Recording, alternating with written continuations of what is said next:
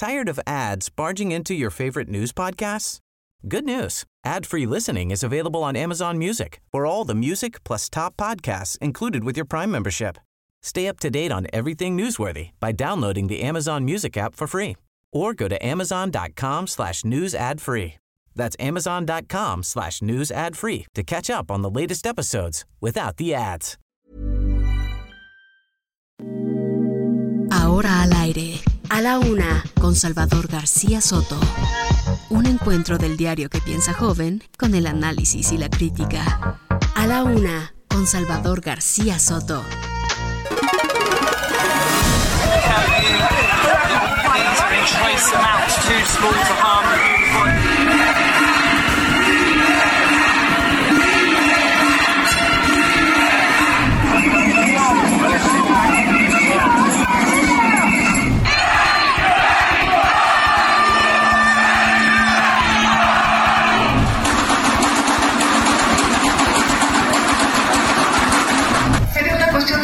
Nada más, eh, a ver que hay un ligero incremento de los casos.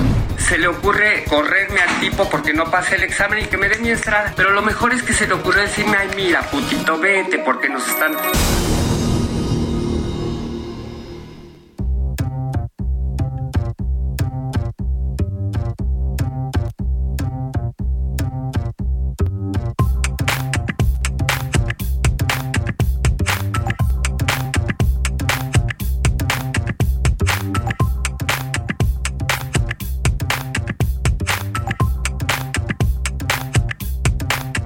Una de la tarde, una de la tarde con un minuto. Bienvenidas, bienvenidos a la una con Salvador García Soto en el Heraldo Radio. A nombre del titular de este espacio, el periodista Salvador García Soto y de todo este gran equipo de profesionales, jóvenes, ellas y ellos que diario nos levantamos muy temprano para platicar un poquito más tardecito que el presidente, pero bien temprano para armar este programa, para crear este espacio informativo que día a día le ofrecemos todos, todos los días a través de las frecuencias del Heraldo de México de 1 a 3 de la tarde. Gracias, gracias por sintonizarnos, por pasar esta tarde con nosotros, esta tarde de miércoles 29 de diciembre. El último miércoles de este año, el último miércoles de este 2021. Gracias por compartir de verdad su tiempo, algo que es prácticamente eh, que nunca regresa. El tiempo es algo que nosotros le agradecemos y estamos siempre, siempre ávidos por compartirle toda la información que día a día se genera en estas últimas 24 horas que dejamos de escucharnos, luego de que ayer le contamos eh, la historia de México y del mundo entero a través de la información que se genera. Gracias a todas y cada una de las ciudades que representan y en las que llegamos a través de esta enorme cadena, esta cadena que como pocas en nuestro país es a nivel nacional. Y mando un enorme abrazo un enorme saludo a Ciudad del Carmen, a Coatzacoalcos, a Colima, a Culiacán, a Guadalajara, a La Laguna, a Monterrey, a Morelia, a Oaxaca, a San Luis Potosí, a Tampico, a Tapachula, Chiapas, Tehuantepec, a Tepic, Nayarit, a Tijuana, Baja California, Tuxtla Gutiérrez, allá en Chiapas, a Villahermosa, en el hermoso Tabasco, también del otro lado del Río Bravo, a Bronzeville y a McAllen, Texas. Gracias, de verdad, gracias por escucharnos, por compartir sus opiniones, por permanecer atentas y atentos a toda la información que le compartimos y que le, que le informamos día a día. También gracias por escucharnos a través de las frecuencias y también a través de las aplicaciones, los dispositivos móviles, las tablets en el heraldodemexico.com.mx, por cierto, uno de los sitios más visitados de noticias a nivel nacional. Estamos dentro de los, dentro de los cuatro sitios más importantes en nuestro país. También a través de las aplicaciones como TuneIn y iHeartRadio. Y si usted no tiene la oportunidad de escucharnos a esta hora, pero quiere informar, si quiere conocer todo lo que, aquí le compartimos,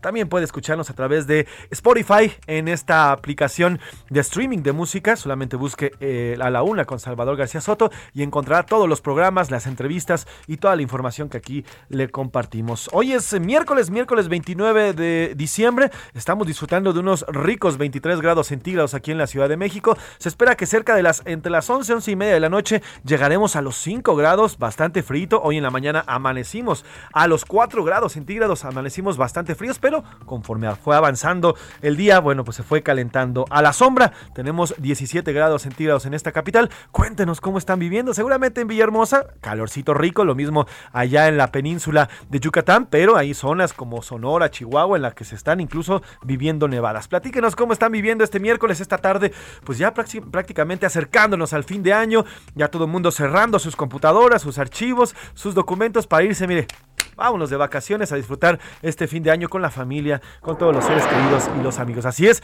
los vuelos siguen llegando, Javo ya me puso ahí el avión, pero los vuelos siguen llegando a nuestra ciudad y también siguen partiendo de ella rumbo a diferentes sitios y lugares turísticos, pero también a otras partes del mundo, que por cierto, también están cerrando en por sobre todo en Europa Central y en algunas otras partes de Europa están cerrando ya por culpa de Omicron. Tenemos mucho que platicarles, mucho que contarles. Eh, de reversa, como dirían por ahí, la presidencia de la Cámara de Diputados retiró esta denuncia penal ante la Fiscalía General de la República que había interpuesto el diputado presidente morenista Sergio Gutiérrez Luna en contra de los seis consejeros electorales que la semana pasada votaron por posponer algunos procesos de la consulta para la revocación de mandato. De reversa, como diría la canción, soy lejado de reversa. Stop. Así, fue el señor Gutiérrez Luna. La fiscalía dijo que siempre no. Dice mi mamá que siempre no. Retiraron ya esta denuncia. Y en otro tema, allá en Veracruz, un juez en este estado vinculó a proceso al secretario técnico de la Junta de Coordinación Política del Senado, José Manuel del Río Virgen. Esto por su presunta responsabilidad. Esta comparecencia ante el juez duró más de 24 horas. Y ayer, ya cerca de las cinco y media, 6 de la tarde, el juez veracruzano decidió que siempre sí será vinculado a proceso. Ya se le, se le dictó un año de prisión preventiva en lo que se resuelve. Sus abogados, le contaremos, pues esperan que en los próximos días se se resuelven otro tipo de hay otro tipo de resolución. Mientras tanto este fin de año así como la navidad el señor José Manuel del Río Virgen la pasará en la cárcel. Oiga y una decisión mire como de por ahí me paro de pie. La jefa de gobierno de esta ciudad decidió posponer el concierto, el magno concierto que habría este 31 de diciembre, la noche de este 31 de diciembre, con Los Ángeles Azules, aquí en la capital. ¿Por qué? Bueno, pues por un sensible aumento de casos. Muy bien, es una gran decisión, una gran decisión por parte de la jefa de gobierno y de todo el gabinete de salud. Una decisión que además va acorde conforme a lo que se está decidiendo no solamente en, en este continente, sino en casi todo el mundo la mayoría de los países han decidido algunos cerrar, otros suspender las reuniones. Y hoy aquí en la capital se toma una decisión que en lo personal creo que es una gran decisión. Una decisión que además apela a la salud de la ciudadanía, apela al bien común y no a otro tipo de eh, sentimientos políticos además. Así que Los Ángeles Azules no tocarán este 31 de diciembre. Le contaré para cuándo se pospuso este concierto. Y en los deportes, Oiga, estamos enojados. Los mexicanos estamos enojados porque la Fórmula 1, la dirección de la Fórmula 1, decidió no meter a Sergio El Checo Pérez, a nuestro piloto de la Fórmula 1, dentro de los 10 mejores pilotos de este año. Oiga, ¿cómo nos explicamos eso? El señor Checo Pérez fue el cuarto mejor piloto después de los tres primeros lugares. Exactamente, y, la Fórmula 1 decidió no meterlo en el top 10. ¿Por? Hay algunas personas que ya incluso arguyen temas, pues, de, pues, no sabemos, pero pues por lo menos de que es mexicano, que no se trata de un, de un piloto de otro país, o sea, hay que ver por qué fue esta decisión y por qué tomaron esta decisión. El señor Oscar Mota nos va a, contar. Además, murió John Maiden, coach legendario de la NFL y creador del famoso videojuego de fútbol mexicano de la misma NFL. Esto y además todo lo que está ocurriendo en las calles de la Ciudad de México ya fue localizado, por cierto, en Michoacán. El basquetbolista Alexis Cervantes, este basquetbolista que desapareció a inicios de esta semana, ya fue localizado. Iremos hasta Michoacán, iremos a Nayarit, en fin, iremos a todos los estados de la República Mexicana y las ciudades, y las ciudades que también nos escuchan y nos siguen muy de cerca. Como ve, tenemos bastantes temas y además la pregunta y su opinión, como siempre, que es importantísima para usted, porque como siempre le digo, este programa es nada, absolutamente nada, sin su opinión. Esta es la opinión de hoy. Y tenemos dos, dos preguntas importantes en las cuales requiero y solicito y quiero escuchar su opinión. La primera de ellas, ya le decía, la jefa de gobierno de la capital, Claudia Sheinbaum, pospuso el magno concierto que daría Los Ángeles Azules en esta ciudad como parte de los festejos de fin de año. ¿Usted cree, y la pregunta que le hacemos, que esta decisión fue A, acertada, así debe actuar un gobierno protegiendo a su ciudadanía? B, fue equivocada. El concierto debe hacerse a pesar del alza de contagios. Y C, me da igual. De cualquier forma, no iba a asistir a este concierto. Y la segunda pregunta que le hacemos, la presidencia de la Cámara de Diputados a cargo del morenista Sergio Gutiérrez Luna desistió de la denuncia penal en contra de los seis consejeros que la semana pasada, ya le decía, votaron en favor de posponer, más no suspender, posponer algunos, eh, algunos mecanismos, procesos de esta consulta de, para revocación de mandato.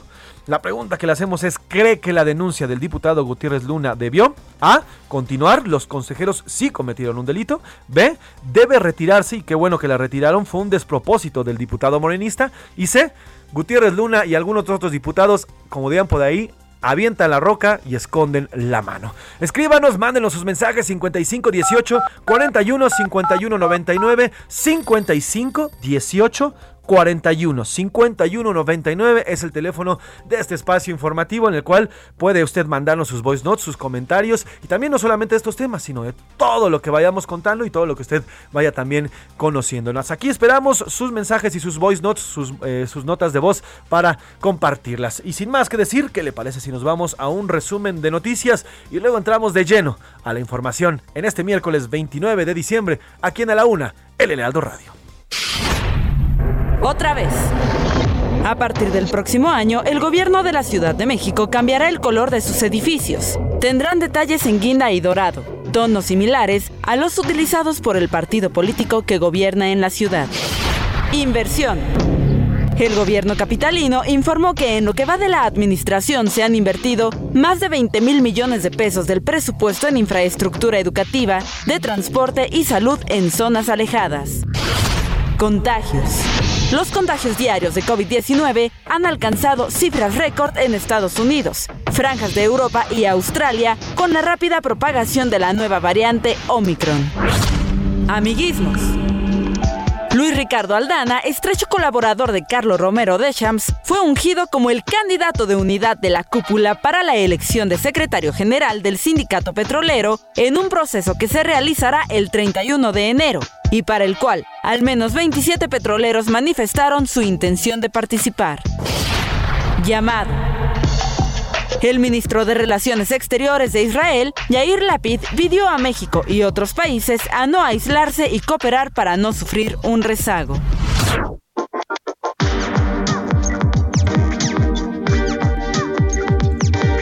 Una de la tarde con 11 minutos, una de la tarde con 11 minutos. El presidente de la Cámara de Diputados, el eh, morenista Sergio Gutiérrez Luna, desistió de la denuncia penal presentada en contra de los seis consejeros electorales del INE por la presunta coalición de servidores públicos y abuso de autoridad por suspender estas actividades temporales, temporalmente, eh, sobre la revocación de mandato. Estos seis eh, consejeros electorales del INE habían sido denunciados ante la Fiscalía General de la República por el diputado morenista. Los delitos, abuso de autoridad, y también eh, la coalición, presunta coalición de servidores públicos. La cuenta oficial de la Cámara de Diputados, es decir, no a través de la cuenta oficial del diputado Gutiérrez Luna, se eh, escribió, la presidencia de esta Cámara informa que escuchando con pluralidad, apertura y buena fe, ha decidido tomar todas las acciones jurídicas a su alcance para efecto de que no continúen las indagatorias penales en contra de funcionarios del Instituto Nacional Electoral de México. Y agregó, esta presidencia manifiesta siempre su disposición de escuchar y atender todas las voces como una labor permanente e incluyente. Ya había habido varias críticas en contra de esta denuncia. Muchos constitucionalistas, abogados, expertos acusaron incluso de un despropósito del diputado Gutiérrez Luna al, pues, al, presentar esta denuncia la semana pasada en contra de los seis consejeros. Pero vamos hasta allá precisamente, hasta la Cámara de Diputados, con Elia Castillo, reportera especializada en temas legislativos y todo este asunto que ha seguido muy puntual. Elia, ¿cómo estás? Buenas tardes. Cuéntanos qué fue la decisión de la presidencia. Muy buenas tardes, José Luis, te saludo con gusto. Pues te comento que esta mañana la Cámara de Diputados anunció que su presidente, el morenista Sergio Gutiérrez Luna, se retracta de la denuncia penal presentada contra seis consejeros del Instituto Nacional Electoral que votaron a favor de suspender temporalmente los trabajos para la eventual revocación de mandato. A través de un mensaje en su cuenta oficial de Twitter, el órgano legislativo señaló que la presidencia de la Cámara de Diputados, pues eh, escuchando con pluralidad, apertura y buena fe, ha decidido tomar todas, todas, ha decidido tomar todas las acciones jurídicas a su alcance a efecto de que no continúen las indagatorias penales en contra de funcionarios del INE. En un hilo, eh, la Cámara de Diputados añadió que la presidencia de la mesa directiva pues manifiesta siempre su disposición de escuchar y atender a todas las voces como una labor permanente e incluyente. José Luis, esto se da horas después de que la Fiscalía General de la República anunció que inició formalmente una carpeta de investigación contra los seis consejeros y el secretario técnico del Instituto Nacional Electoral a, la, raíz de esta denuncia que, eh, que presentó en su contra la Dirección General de Asuntos Jurídicos de la Cámara de Diputados. Eh, José Luis, recordemos que esta carpeta fue turnada a la Fiscalía Especializada en Combate a la Corrupción y que de acuerdo a información del Gobierno Federal, el Ministerio Público Federal eh, sería el encargado de indagar los supuestos delitos de coalición de servidores públicos y abuso de autoridad y determinaría si hay algo que perseguir. Sin embargo, pues veremos que qué es lo que señala la Fiscalía General de la República luego de que el eh, presidente de la Cámara de Diputados se retractó de esta denuncia penal en contra de los seis consejeros electorales. Este es el reporte que te tengo. Y es que también luego vinieron muchas críticas, Elia ya lo decía, vinieron críticas de importantes constitucionalistas, expertos en derecho, y además también hubo una reacción unánime, a pesar de los cinco consejeros que votaron en contra de esta decisión, también hubo una carta el domingo pasado en el cual señalaban y, y hablaban de una unidad completa porque pues esta denuncia, y muchos lo decían, se trataba de una afectación directa pues a la autonomía, porque ellos votaron con base en sus atribuciones, y, e incluso dentro de la misma Cámara también hubo expresiones en contra de esta denuncia. Así es, así es, las fracciones de oposición pues se pronunciaron en contra y por parte de Morena pues no hubo un pronunciamiento de respaldo al presidente de la Cámara de Diputados. Además recordemos que inmediatamente el lunes el presidente Andrés Manuel López Obrador pues también descalificó estas denuncias penales en contra de los funcionarios. Más tarde, ese mismo día, el lunes, también recordemos, José Luis, el presidente de la Cámara de Diputados, Sergio Gutiérrez Luna, pues respondió a través de un comunicado que la denuncia penal que presentó fue dentro del marco jurídico y que ya no estaba en su competencia, que ya correspondía a la Fiscalía General de la República, pero bueno, con esta este anuncio que además se hizo muy de manera muy informal a través de redes sociales, José Luis, pues con esto se retracta de esta denuncia al momento no ha tuiteado nada en su cuenta el eh, diputado presidente y bueno, insisto, esperemos a ver cuál es la respuesta de la Fiscalía General de la República y que ayer anunció que se abrió esta carpeta de investigación. Pues eh, veremos qué es lo que se dice, qué es lo que resuelven. Al final, pues una mala, ahora sí que metió la pata el presidente, lleva tres meses en el cargo y ya metió la pata el presidente de la Cámara de Diputados. Elia Castillo, gracias, gracias, te mando un enorme abrazo y que tengas bonita tarde. Igualmente, José Luis, buena tarde. Elia Castillo, reportera de Heraldo Media Group, Heraldo de México, en la Cámara de Diputados. Por cierto, sobre este tema, en la mañana del presidente López Obrador habló, aseguró que ya se retiró la denuncia, mire, y él ya sabía, ya tenía conocimiento, para seguramente hubo ahí un jalón de orejas desde Palacio Nacional hasta el Palacio Legislativo, y dijo que ya se había retirado esta denuncia. Sergio Gutiérrez Luna, que presenta una denuncia eh, porque él considera que es un delito el que cometieron y reflexiona a partir de que este, hay una inconformidad o lo consideran excesivo y dice, eh, me retracto o ya no continúo con la denuncia, no sé qué procedimiento utilizó, pero que no va a ratificarla. Pues así está lo que dice el presidente López Obrador. Ya lo sabía, minutos después lo anunció y como nos decía Elia, a través de redes sociales. Y es que la presidencia de la Cámara de Diputados hizo todo, todo un engrudo, ¿eh? Porque, porque en primera lo anuncian a través de sus redes sociales. Luego vino toda una serie de reacciones. Incluso el mismo presidente rechaza esta acción. Y ya después, una semana, el presidente de la Cámara de Diputados dice que siempre no. Dice mi mamá que siempre no. También el presidente López Obrador, y hablando de la consulta, dijo que esta va porque va a pesar de lo que se diga y a pesar de lo que decide el INE. Podríamos hacerlo de distintas maneras, hablábamos entre todos, ¿no? Lo organizáramos de manera directa. Y la otra es que hiciéramos una colecta para contratar unas 10 empresas encuestadoras de prestigio en México y que se preguntara lo mismo. No llevaría mucho tiempo, incluso se podría hacer hasta telefónica y otra parte domiciliaria No se preocupe, señor presidente, es un mandato constitucional y la revocación, la consulta por revocación de mandato se va a hacer porque se va a hacer. A pesar de que falte o no falten los dineros, como dice el INE, se va a hacer porque así está la orden. Y bueno, hasta ahí dejamos el tema de la vinculación, perdón, de, de esta revocación de mandato y ahora sí, vamos hasta Veracruz porque luego de más de 24 horas de una audiencia en la que estuvo eh, eh, eh, detenida por un par de recesos. Ayer por la tarde fue vinculado a proceso José Manuel del Río Virgen, secretario técnico de la Jucopo allá en el Senado. Esto por su presunta responsabilidad en el homicidio de Remigio Tobar, René Tobar, como también era conocido, candidato de Movimiento Ciudadano a la presidencia municipal de Cazones de Herrera allá en Veracruz, quien estuvo siguiendo puntualmente y estuvo ya fuera del reclusorio donde se llevó a cabo esta audiencia, esta audiencia es Juan David Castilla, corresponsal allá en Veracruz de El Heraldo Media Group. Juan David, ¿cómo estás, hermano? Cuéntanos cómo fue esta audiencia y cuáles fueron todos los argumentos que se espetaron dentro de la misma. Buena tarde. Muy buenas tardes, mi estimado José Luis, con gusto saludarte como siempre. Eh, así es, José Manuel del Río Virgen, funcionario del Senado de la República, ya fue vinculado a proceso por su presunta responsabilidad en el homicidio eh, doloso de Remigio Tobar Tobar. Él es, era candidato de Movimiento Ciudadano a la alcaldía de Cazones de Herrera, un municipio de la zona norte del estado que fue muy golpeada por la violencia política electoral. Era el proceso eh, que se llevó a cabo en esta entidad. Eh, decirte, José Luis, que después de una audiencia de aproximadamente 27 horas en las salas de juicios orales, con sede en el penal de Pacho Viejo, municipio de Coatepec, el juez de control Francisco Reyes Contreras ratificó la medida cautelar de prisión preventiva oficiosa contra el colaborador del senador Ricardo Monreal. En esta zona platicamos con el abogado Jorge Reyes Peralta y él nos indicaba, José Luis, que la investigación complementaria será por tres meses y que hasta el momento se desconoce si el imputado será trasladado a otro penal. También nos comentaba que la Fiscalía General del Estado de Veracruz no presentó elementos de pruebas suficientes que realmente relacionaran a su cliente con este crimen. Escuchemos parte de lo que dice en la declaración, por favor, José Luis.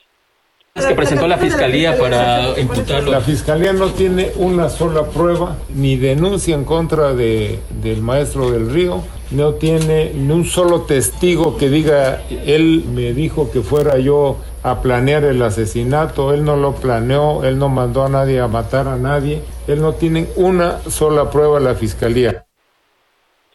Comentarte, José Luis, que afuera del penal de Pacho Viejo, municipio de Coatepec, muy cerca de Jalapa, la capital de Veracruz, también estuvo durante estas 27 horas el líder estatal de Movimiento Ciudadano en Veracruz, Sergio Gil quien fue testigo en este caso y nos confirmó que su compañero es un preso político del gobierno de Veracruz y que van a continuar las acciones para exigir justicia en este caso. Escuchemos también parte de lo que nos dijo a los medios de comunicación.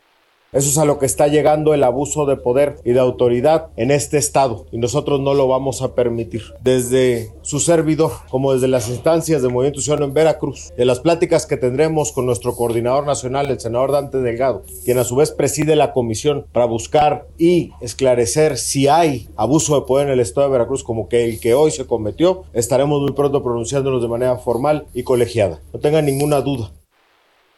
José Luis, eh, recordar que el secretario técnico de la Junta de Coordinación Política en el Senado fue detenido el pasado miércoles 22 de diciembre sobre la carretera Cosamaloapan-Tuxtepec, esto en la zona sur de la entidad veracruzana. Ese mismo día, en la audiencia inicial, el juez dictó un año de prisión preventiva contra el diputado y fue ingresado de manera inmediata a este centro de reinserción social.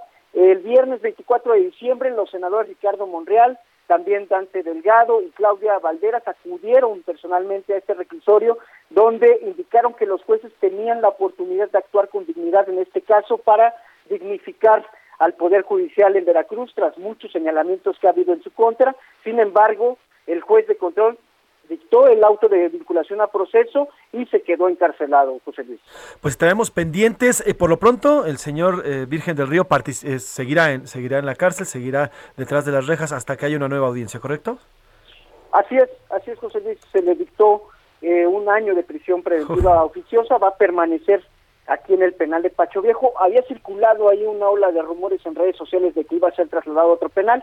Sin embargo, hace unos minutos lo confirmamos con la Secretaría de Seguridad Pública que es completamente falso, José Luis. Pues estaremos pendientes de este caso porque seguramente seguirá dando mucho de qué hablar. No solamente se trata de una detención penal, se trata también de un mensaje político importante, porque eh, eh, el señor Virgen del Río era un operador político importantísimo en la Cámara de Senadores y sobre todo también para el senador Ricardo Monreal y para el también senador Dante Delgado. Te mando un abrazo, querido Juan David, que tengas bonita tarde hasta Veracruz.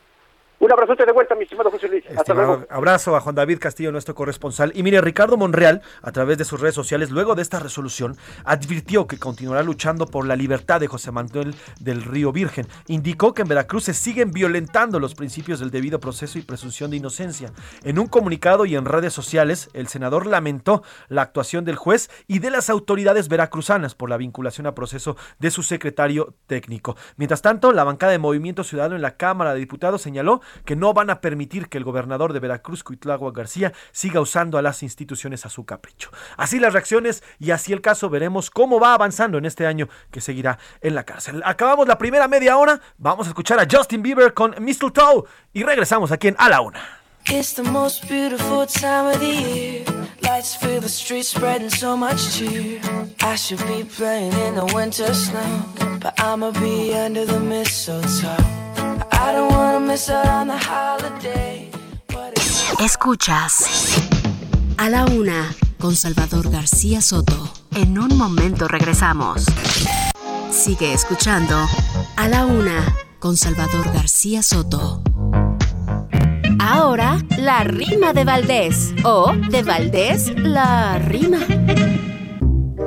Ya me quiero ir a volar a otros lados del planeta pero les digo la neta, no sé cómo despegar, tampoco sé aterrizar desde allá en Santa Lucía, aeropuerto que estaría casi listo para operar. ¿Será que se va a estrenar como ya se prometía? La crítica ha sido dura contra el establecimiento. Casi un estacionamiento le llaman con amargura. Se dice que ya se apuran para la entrega completa. Todo el mundo está de jeta porque les parece poco. Les gustaba más Texcoco y no esto de bicicletas. Pues veremos si con celo se aplica la 4T. Y pronto por ahí se ve que un avión levanta el vuelo en este incierto cielo de corrupción, de mentiras, que las palabras estiras para llenarnos el ojo. Hay gobierno, me acongojo, tengamos mejores miras. A la una, con Salvador García Soto.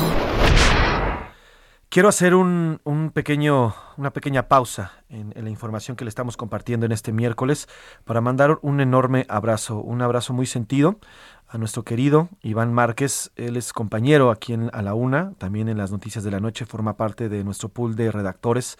Un joven muy talentoso, muy querido. Y es que esta mañana falleció su padre, José de Jesús Jiménez García. Y a nombre de todo este gran equipo, a nombre del periodista Salvador García Soto y de todo el Aldo Media Group, le mandamos un enorme abrazo a Iván.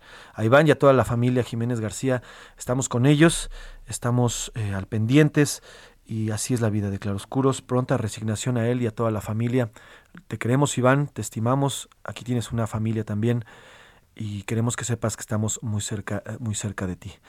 Eh, saludos, Iván, y saludos a toda la familia de Iván Márquez y a toda la familia Jiménez García. A la una, con Salvador García Soto. Y vamos a ir hasta Michoacán. Y es que luego de más de una semana de buscarse y de, que se implementaran operativos por cielo y por tierra, la Fiscalía de Michoacán informó que ya fue localizado con vida el basquetbolista Alexis Cervantes y el taxista Marcos Sandoval. Ellos habían sido eh, supuestamente secuestrados. Estaban amarrados a un árbol en el municipio de Venustiano Carranza. Hacemos contacto hasta allá, hasta la entidad michoacana, con Sergio Cortés, jefe de información del Heraldo Radio Michoacán. Sergio, ¿cómo estás? Buenas tardes, bienvenido bienvenido. Cuéntanos, qué bueno que encontraron al basquetbolista. Así es, mi estimado José Luis Mirka, le saludo con mucho gusto desde Morelia, aquí en Michoacán. Y sí, efectivamente, les informo que luego de ocho días de desaparecidos y tras una fuerte movilización policiaca y de la Guardia Nacional en esta entidad y en parte del estado de Jalisco, finalmente fueron hallados el jugador profesional de básquetbol Alexis Cervantes Guerrero y el taxista Marco Sandoval Julián José Luis, quienes desaparecieron el pasado 21 de diciembre. Ambos, ambos fueron localizados afortunadamente con vida en el municipio aquí de Michoacán de Venustiano Carranza, en un predio rústico, amarrados a un árbol y con lesiones leves, según reportó la Fiscalía del Estado este miércoles. Mira, te comento que luego de que el 25 de diciembre se dio a conocer a través de las redes sociales pues la desaparición del jugador y el taxista, pues comenzó la búsqueda por parte de los agentes de la Fiscalía del Estado, la Guardia Nacional, la Policía Michoacán y autoridades de Jalisco, todo esto por aire y por tierra. Alexis Francisco Cervantes, José Luis había participado en un evento deportivo en el municipio de Tancítaro, aquí en Michoacán, y posteriormente sería trasladado a la ciudad de Los Reyes, lugar donde abordó un taxi con destino a Guadalajara. Dicha unidad era conducida por Marcos Sandoval, cuyo paradero pues también también se ignoraba. Fue la mañana de este miércoles que se logró ubicar a las víctimas en un predio allá en el municipio de Venustiano Carranza, como lo comentaba, donde los mantenían en cautiverio. Cabe destacar que en este operativo no hubo detenidos, pero todo indica, de acuerdo a las autoridades, pues que se trataba de un secuestro. Y mira, ya por último, les informo que en septiembre de 2018, el sinaloense Alexis Francisco Cervantes Guerrero fue anunciado como el tercer refuerzo de Libertadores de Querétaro para la Liga Nacional de Básquetbol Profesional. Este es el reporte, José Luis. El cual te agradezco, querido Sergio. Estamos en contacto y qué bueno, qué bueno que fue localizado Alexis Cervantes y el taxista Marco Sandoval. Ahora, Alexis, te quiero, perdón, Sergio, te quiero preguntar, eh, ¿Alexis ya ha dado declaraciones? ¿Ya ha emitido algún tipo de declaración o hasta ahorita Todavía no. Él, fue llevado de, Venustiano Carranza en helicóptero, fue traído aquí a la capital de Morelia. Ah para revisión médica junto con el taxista también y todo se mantiene eh, pues hermético hasta ahorita no sabemos si vaya a haber alguna conferencia de, de, prensa por parte de la Fiscalía, pero vamos a estar muy pendientes, José Y hacemos contacto contigo en cuanto haya más información. Sergio Cortés, jefe de información de allá Heraldo Michoacán, gracias por el reporte, te mando un abrazo. Buena tarde, igual. Oiga, y también una buena noticia, ayer le informaba de la desaparición de Cecilia Graciela Minguer, ella es eh, o es exdirectora del Museo de Arte Contemporáneo en Oaxaca, ya fue localizada. Karina García, allá en Oaxaca, cuéntanos cómo fue localizada Cecilia y en qué estado se encuentra. Buenas tardes. Así es, José Luis, buenas tardes. Informarte que la Fiscalía General del Estado confirmó la localización con vida de Cecilia Minger Vargas, quien fue eh, quien fuera la última directora del Museo de Arte Contemporáneo de Oaxaca, en Maco.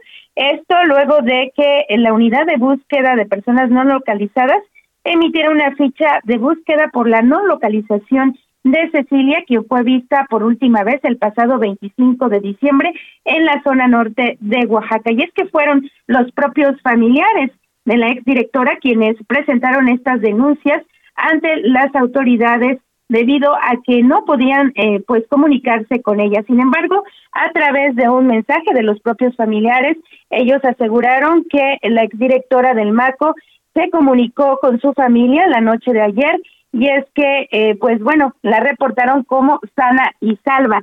Ella mismo dijo que fue unos días a Santa María Tlahuitoltepec, Mijes, en la zona norte de Oaxaca, acompañada de unos amigos, en donde no tuvo señal en su teléfono celular, por lo que le fue imposible comunicarse para avisar sobre su paradero. Ante esta situación, pues ya eh, la autoridad competente pues dio a conocer que Cecilia fue localizada y bueno, recordemos que ella ha emprendido una lucha desde el 2020 porque a los trabajadores del MACO se les debe pues sus quincenas desde abril de ese año y hasta el momento pues continúan en una lucha legal contra las autoridades del museo. José Luis es el reporte. El cual te agradezco, Karina, y qué bueno, qué bueno que se trató simplemente de un viaje a un lugar donde no había señal y ya se reportó. Yo creo que cuando Cecilia se dio cuenta de todo el alboroto que había, pues en, pues prácticamente en isofacto se comunicó con las autoridades y con su familia. Te agradezco el reporte, Karina, te mando un abrazo, buena tarde.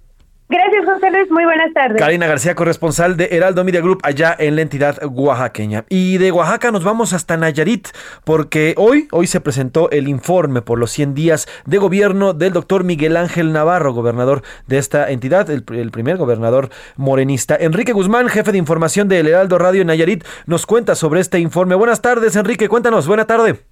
José Luis, tanto gusto para ti, para todo el público de la República Mexicana a través de Heraldo Radio. Efectivamente, se está llevando a cabo, está en estos momentos, es eh, apenas unos cuantos minutos, eh, son 40 minutos los que lleva el gobernador del estado, Miguel Ángel Navarro Quintero, en un prestigiado hotel en, ubicado en la ciudad de Tepic, en la capital de la entidad, en donde está presentando este informe de los 100 días, 100 primeros días con la presencia del presidente del Tribunal del Poder Judicial del Estado, presidente del Congreso, presidentes municipales, lógicamente su gabinete, sus colaboradores, y elegantemente vestido el doctor Miguel Ángel Navarro Quintero, de traje azul oscuro con camisa blanca y corbata verde.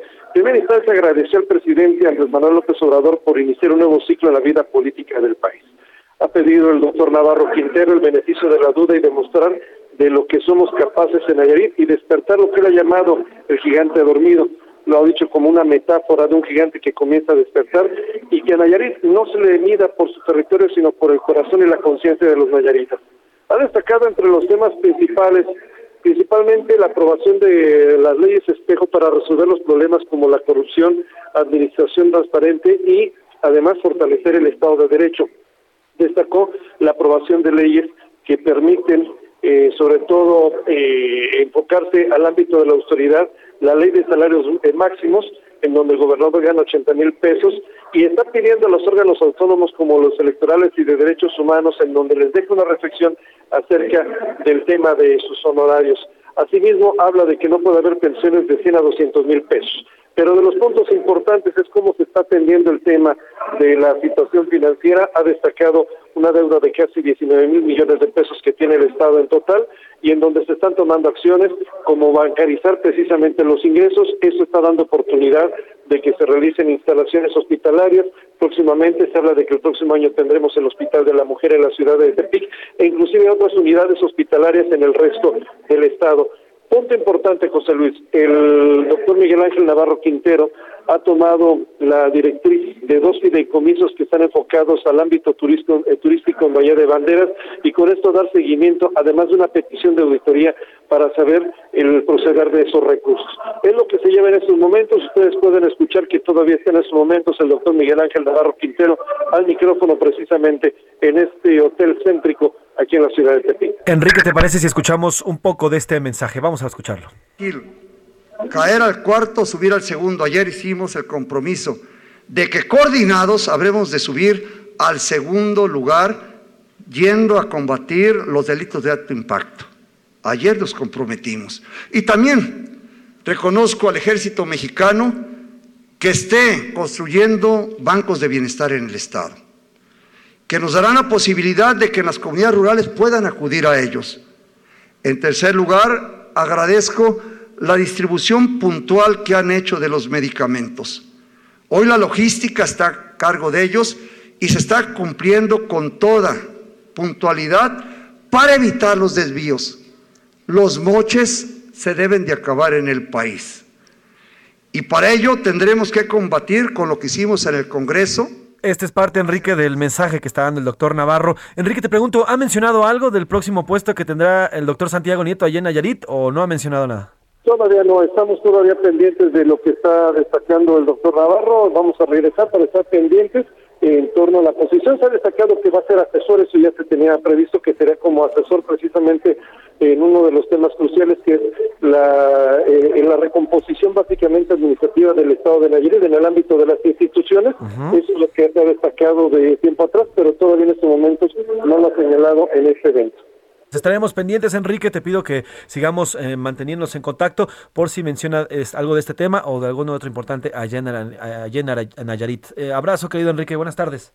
Un saludo para toda la audiencia de toda la República Mexicana. Saludos hasta la Ciudad de México. Enrique Guzmán, él es corresponsal, corresponsal allá en, perdón, no, él es jefe de información de Heraldo Nayarit, allá en, en Tepic, justamente en la capital Nayarita. Y ahora vamos de Nayarit hasta, hasta Chiapas, al otro lado de la República Mexicana, donde ayer liberaron a dos funcionarias del Poder Judicial. El grupo de los llamados motonetos eh, las retuvieron el lunes pasado en San Cristóbal de las Casas. Jenny Pascasio, corresponsal en la entidad chiapaneca Cuéntanos buenas tardes sobre esta liberación.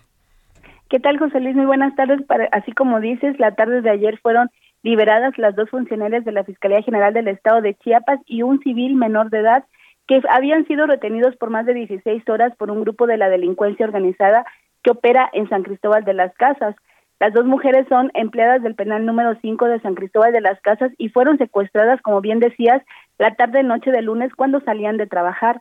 El grupo de los denominados motonetos llegó a un acuerdo y exigió, a cambio de las dos funcionarias y el menor, la liberación de tres reclusos del Centro de Reinserción Social para sentenciados, mejor conocido como el Amate, en el municipio de Cintalapa. Las autoridades aceptaron este trato y las funcionarias Esperanza Trejo y Silvia Alcázar, así como el menor de edad, fueron entregados en la zona norte de la ciudad turística la tarde de ayer y este fueron entregados a la Fiscalía de la Justicia Zona Altos. Según una fuente estatal, estas personas liberadas se encuentran bien de salud, sin embargo, no dieron más detalles sobre esta negociación. Mientras tanto, los tres sujetos eh, quedaron, eh, van a salir libres de la mate, pero van a permanecer vinculados a procesos por lo que tendrán que acudir periódicamente a firmar. Jenny, ¿se sabe qué delitos eh, por los cuales estaban reclusos estas personas, me imagino, ligados a este grupo llamado los motonetos? No, las autoridades hasta ahorita se han mantenido herméticas a pesar de que se les ha preguntado tanto a la Policía Municipal de San Cristóbal de las Casas como a la Fiscalía. Hasta ahorita no han dado más detalles eh, sobre los delitos que cometieron estas personas que se encuentran recluidas, pero sí se sabe que pertenecen a este grupo delincuencial. Bueno, que como bien sabemos, este, a nivel nacional ha circulado las noticias de los desastres y los desmanes que han provocado en la ciudad turística. Es decir, este grupo, los llamados motonetos, secuestran, secuestran porque es lo que hicieron a dos funcionarios del Poder Judicial. A cambio, piden que liberen a otras dos personas que se encontraban reclusos por delitos que todavía no conocemos. Y el gobierno decide que sí, que hacen este intercambio. Y entonces, pues el derecho, el Estado de Derecho, ¿dónde está? O sea, ¿qué es lo que está pasando en Chiapas? Que cualquier grupo puede llegar a secuestrar a algún miembro de, de alguna entidad del gobierno chapaneco y hace este intercambio, este cambalache, como si se tratara de qué? Pues hay un llamado a las autoridades chapanecas que están cediendo literalmente a las peticiones de un grupo criminal como este llamado los motonetos. Así es, esta noticia de hecho ha causado un poco de, indignación en las redes sociales donde la gente ya empezó a preguntarse y a cuestionar por qué la Fiscalía está accediendo a este tipo de tratos con un grupo delincuencial como son los motonetos pendientes, yo creo que más que poca debería haber mucha indignación porque de verdad, ¿dónde está el Estado de Derecho? ¿Dónde están las autoridades que ceden a este tipo de presiones y este tipo de chantajes. Jenny Pascasio, gracias y estamos pendientes de cualquier información que surja este, ah, sobre este tema porque es, es increíble. Ya está totalmente perdido el control en este estado. Buena tarde, Jenny.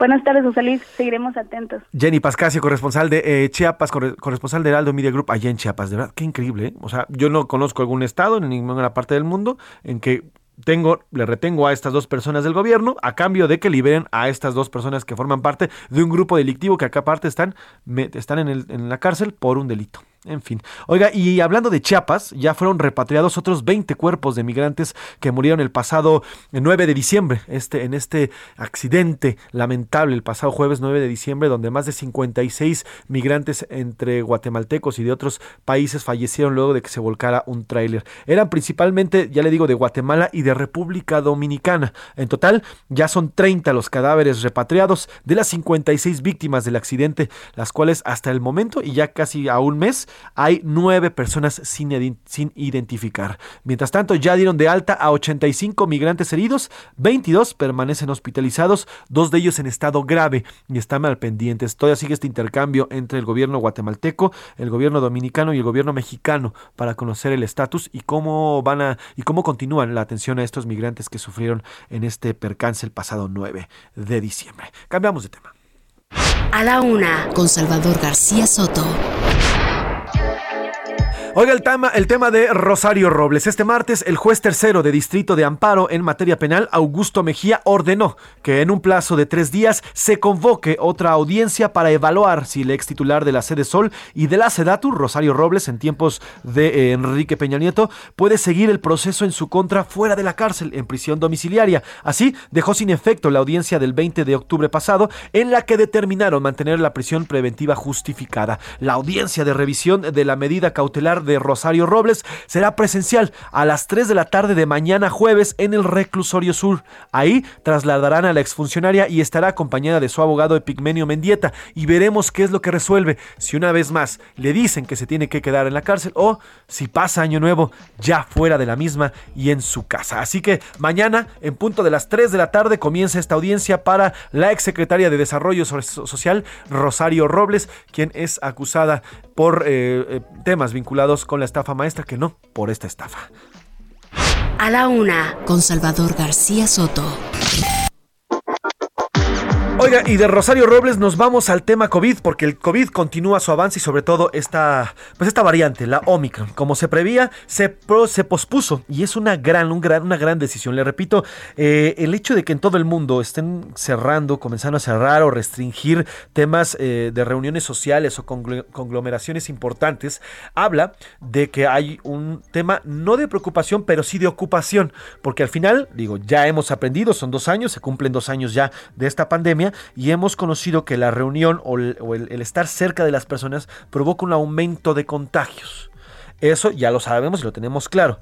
Sin embargo, hay otras partes eh, en nuestra República Mexicana, incluso a nivel federal, donde desdeñan pues, estas medidas y dicen, síguense reuniendo, abrácense, no se preocupen, estén juntos. Pero aquí en la Ciudad de México se tomó en lo que yo creo que es una decisión consciente y una decisión que va acorde con las necesidades de salud y para prevenir sobre todo una explosión de contagios por esta, por esta nueva variante que es la Omicron. La jefa de gobierno, Claudia Sheinbaum, dijo que el concierto de fin de año que se realizaría en el Paseo de la Reforma, en la Ciudad de México, en el cual se presentarían Los Ángeles Azules, sería pospuesto. Sería pospuesto. Además, cerrarán la verbena navideña en el Zócalo el 30 de diciembre, un día antes de lo programado. El gobierno capitalino llamó a respetar medidas sanitarias, vacunarse, interactuar en espacios al aire libre, usar cubrebocas, lavarse las manos, usar gel antibacterial y aislarse y hacerse pruebas si se detectan posibles síntomas. Es lo que aquí le hemos dicho ya es un tema personal y es un tema individual saber cómo se cuida uno en lo personal y en familia o en la sociedad. El gobierno tiene que dictar, tiene que poner directrices para que nosotros vayamos como ciudadanos comportándonos dentro de la sociedad. Pero si el gobierno dice, vámonos, hay libertad, reúnanse, hagan lo que quieran, pues los ciudadanos no tienen ninguna limitante para estas reuniones y eso provoca un aumento de estos casos. Por lo pronto, la Secretaría de Salud informó que en las últimas 24 horas hubo un incremento en los casos. Como bien le digo, ha habido ya un aumento conforme pasan las semanas y se acerca a, finales de diciembre de, cerca de 3.000. Estábamos en noviembre por ahí de los 1.000, 2.000 casos aquí en la Ciudad de México. Ahora ya estamos en 4.000, en promedio 4.000 diarios. Ayer se registraron 4.426 nuevos contagios.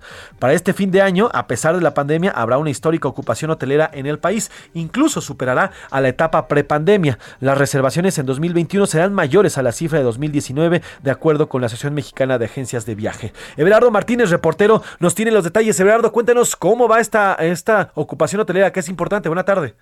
¿Qué tal, José Luis? Buenas tardes. Sí, así es. Eh, la Asociación Mexicana de Agencias de Viajes espera que la temporada de fin de año 2021 pues va a ser la más alta en cuanto a ocupación hotelera. Esto es el llenado de los de las habitaciones de hotel respecto a las disponibles. Eh, esto pues para la última semana de diciembre. Eduardo Paneavo, presidente del gremio, apuntó al Heraldo de México que por los niveles de reservación reportados en los últimos tres meses ya se superó lo de 2018 y 2019, años en los que no se observó el impacto por la pandemia, desde luego también lo de 2020. Incluso señaló que la ocupación hotelera en las playas nacionales se ubicar en 85%. El punto de referencia, José Luis, es que la Secretaría de Turismo indicaba que en 2019, a finales de 2019, la ocupación era de 79%. Este era el tope, lo, que más se había registrado eh, respecto a otros años. Y pues eh, 2021, pues al parecer eh, es un punto de, de, inflexión porque aquí en este momento lo que explican los especialistas es que hay mayor producto, mayor número de productos turísticos, hay mayor competencia en el sector y también la gente está buscando salir a las playas para aprovechar su tiempo. Y además de eso tienen la preocupación de que como, como señalabas pues esta variante en algún momento vuelva a generar un confinamiento y entonces pues se dan muchas eh, muchos aspectos que hacen que las personas estén saliendo tanto a playas y así también lo reporta la Asociación Mexicana de Hoteles y Moteles en ciudades. Así es, José Luis, entonces vamos a ver una época de fin de año pues de las más eh, importantes en los últimos al menos 20 años desde que hay registro. Pues es importante, Berardo, porque eh, esto significa pues ya un aliciente para la industria hotelera, la industria turística, que fue una de las industrias más golpeadas por el tema de la pandemia. Y es claro que los hoteles, es claro que los lugares turísticos tienen ya eh, dentro de todo su mecanismo de recepción y de convivencia con los turistas estos, estas medidas sanitarias. Y es importante porque las han acatado y las acatan, si es que no quieren otra vez regresar a los encierros que tuvimos a principios de, este año y, de, y finales del año pasado. Importante y que bueno, porque es una industria que tiene que pues, retomar y aparte es una industria de las más importantes en nuestro país. Everardo Martínez, te agradezco el reporte y te mando un abrazo. Buena tarde. Gracias, José Luis. Buena tarde. Everardo Martínez, reportero de la sección Mercados de Heraldo de México. Oiga, ¿y del concierto de Los Ángeles Azules? el cual eh, va a ser, hoy va a ser el próximo 31 de diciembre, porque se va a escuchar así en la ciudad. Y nos hubiera pagado. Hoy estamos prevenidos. Pero además, el presidente... Amor, amor, amor, amor, amor. La fecha para retomar este concierto será el próximo 14 de febrero. Así que mire, todavía tiene mes y 14 días para conseguirse novio o novia si es que no tiene pareja para disfrutar este concierto que se va a posponer, ya le digo, del 31 de diciembre que iba a ser eh, este fin de semana en el, aquí en la capital al 14 de febrero. Así que pues súbale un poquito Los Ángeles Azules, grande decisión del gobierno capitalino y para el 14 de febrero Los Ángeles Azules. Todas partes estás tú. Si en una rosa estás. Vamos a ir a una pausa, vamos a ir con Los Ángeles Azules, una pausa, es la una con 54 minutos, continuamos aquí en A la Una, vamos a la segunda hora de eh, la, la Una con eh, Salvador García Soto aquí en El Heraldo Radio. Al regreso le contaremos muchísima información, platicaremos qué es lo que está pasando en Colima, porque van a recibir cruceros a pesar de que tengan o no tengan cualquier tipo de brote de COVID en este estado. Además, en el mundo ya hay confianza en que el próximo año pueda ponerse fin a la fase segunda de esta pandemia. Vamos con Los Ángeles Azules y regresamos aquí en A la Una con Salvador García Soto. Corre por mis venas y mi sangre me hace estremecer contigo.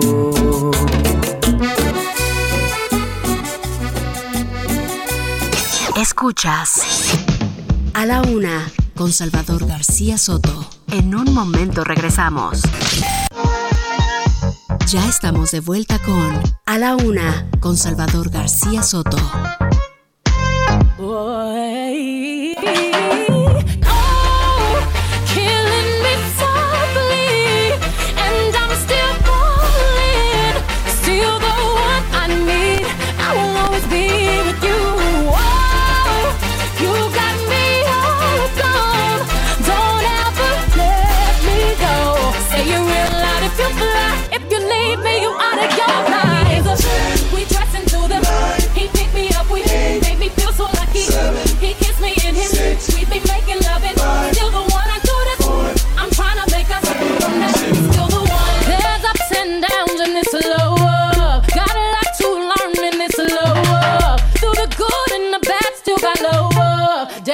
To the one I love. Yeah.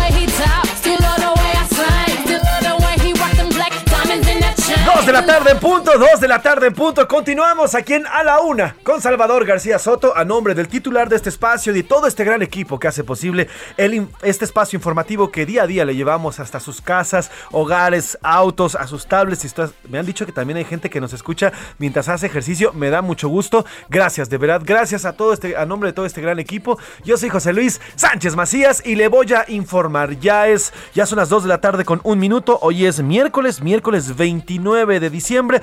Y poco a poco, conforme avance el tic-tac del reloj, nos acercamos al fin. Al fin de este año, llevamos ya prácticamente eh, 363 días recorridos de este 2021. Estamos ya arañando, arañando el 2022. Un año que seguramente para usted, para nosotros, para su familia, para la nuestra, será un año de mucha esperanza, de mucho trabajo, espero, de muchos eh, triunfos, de muchas victorias y también porque la vida tiene claroscuros y es así, y así debemos de tomarla. Espero que pues las, eh, las tristezas sean las menos y siempre esté acompañado cuando estas ocurran. Estamos escuchando a Beyoncé con Countdown en esta cuenta regresiva que ya estamos haciendo. Recuerde que esta semana le tendremos música rumbo al cierre. Ya, despidiéndonos de este 2021 que nos ha dejado, nos ha dejado sobre todo, yo creo, muchísimo aprendizaje. Muchas cosas que tenemos que aprender, muchas cosas que debemos de asimilar para el próximo año. Claro que sí, diría el presidente, para que el próximo año tengamos una mejor calidad de vida y sobre todo un mejor trato humano con nuestros seres queridos y también con los, con los que convivimos día a día, con los que estamos, con los que platicamos o también con los que pasamos simplemente en el autobús, en el taxi, en la calle, en fin. Tenemos un gran programa, tenemos una segunda hora por compartir información, hay mucho que se está generando en esta segunda hora y además tendremos también sus, sus eh, comentarios y sus opiniones. Hoy le platicaremos sobre los accidentes con pirotecnia. Esta práctica que yo sigo sin entender un poco, pero bueno, continúa el 60%, hay un aumento de 60% de accidentes con pirotecnia en algunos estados, sobre todo en Puebla. El Instituto Mexicano del Seguro Social llamó a las familias a tomar conciencia y evitar el, uso de estos cohetes, estos cohetes de fabricación eh, casera y que además no solamente existen estas dos partes, estos, eh, estos lugares donde estas casas clandestinas donde se fabrican eh, polvorines, llamados polvorines donde han explotado en las últimas semanas y también estos accidentes, sobre todo con menores de edad. Yo he visto en redes sociales un par de eh, comentarios de doctores, sobre todo dedicados a este tipo de emergencias, donde muestran literalmente radiografías de manos de pequeños destrozadas, porque les explotó un cohete, porque les explotó una paloma, un cañón, en fin. Hay que tener mucho cuidado con estas prácticas y es una práctica también que puede ser dañina y además, por si fuera poco, contamina. En fin, además alerta por aumento en contagios de influencia, principalmente influenza. Me parezco a la maestra del Vester. Con eh, eh, contagios de influenza, principalmente en jóvenes de 20 a 29 años. Van confirmados ya 705 casos y 15 muertes, con corte al pasado 25 de diciembre. Además, ataque armado en Guanajuato. La violencia no cede en este estado a pesar del reforzamiento de la seguridad. Hay ocho personas muertas, entre ellas un menor de un año y un adolescente de 16. Iremos hasta esta entidad, eh, hasta Guanajuato, donde la violencia no para, donde la violencia además pues también se lleva la vida de jóvenes. Como ve, tenemos mucha información. Además, le digo, tendremos más de los estados de la República. Ya hicimos un amplio, un amplio viaje a través de algunas de ellas. Iremos a recorrer otras más. Por lo pronto, doy la bienvenida a esta cabina a Milka Ramírez. Milka. ¿Cómo estás, José Luis? Bien, ¿Y tú, Milka? Muy bien. Y Laura Mendiola, querida Laura, ¿cómo estás? Un gusto estar compartiendo Siempre- la cabina con todos ustedes. Esa Laura siempre, siempre está feliz. Y por Sí, cierto, Laura siempre está contenta. si escucharan alguna vez las- la, risa de Laura, es lo más contagioso de este mundo mundial. Así que bienvenidas a las dos, qué bueno que están, as- qué bueno que están aquí. Hoy hicimos dos preguntas, dos preguntas importantes. La primera, esta decisión del gobierno capitalino, de la doctora eh, Claudia Sheinbaum, jefa de gobierno de esta capital, en posponer, no cancelar, posponer el concierto de Los Ángeles Azules eh, que se celebraría este 31 de diciembre al 14 de febrero. Ya le decía yo, si usted no tiene pareja, pues es momento, tiene dos meses para después pues cantar al ritmo de Los Ángeles Azules. Si esta decisión para usted fue acertada, equivocada o le da igual. Y el segundo tema fue retirar este, esta acción que hoy el presidente de la Cámara de Diputados, el morenista Sergio Gutiérrez Luna, pues retirar esta denuncia en contra de los seis consejeros, si esta también esta decisión del diputado fue eh, pues fue buena, si debe continuar esta, eh, esta denuncia, si fue mala, o si Gutiérrez Luna a veces tira la piedra y esconde la mano. Que por cierto lo buscamos y pues nos dijeron no, no va a dar entrevistas, no va a dar entrevistas, pues porque yo creo que va a estar escondido su oficina porque pues este pues le dar pena, porque al final la retiró. En fin, ¿qué opiniones tenemos? Cuéntenos qué dice a través del WhatsApp, Milka. En WhatsApp dice, buen día, una decisión muy acertada que de igual man- aunque de igual manera no pensaba asistir. Eso nos dice la señora Mari Velázquez. Bueno, pues qué bueno, la verdad es que también a mí se me hace acertada, señora Mari, le mandamos un gran abrazo y bueno, si no iba a asistir, pero sí, seguramente iba a haber muchísima gente porque Sí, además Los. Ángeles Azules son Los Ángeles Azules, ¿eh? De y convocan para de. Iztapalapa para el mundo, dirían ellos. Eh, hay muchísima, muchísima convocatoria y qué bueno que se cambia para el 14 de febrero, ya para cuando pues el invierno comienza a dar de sí, bueno, pues ya, por lo menos es una buena decisión. Igual hay que cuidarnos. Así es, hay que seguirse cuidando. Eh, sobre el INE. El INE no puede votar sobre una ley que viene en la Constitución. Ustedes los medios de comunicación no confundan a la gente con su opinión. No, a ver, aquí lo que se votó y nunca dijimos que se canceló, lo que votó el INE el pasado 6, eh, perdón, la semana pasada fue que a falta de presupuesto se iban a posponer algunos de los procesos, porque esta consulta lleva procesos.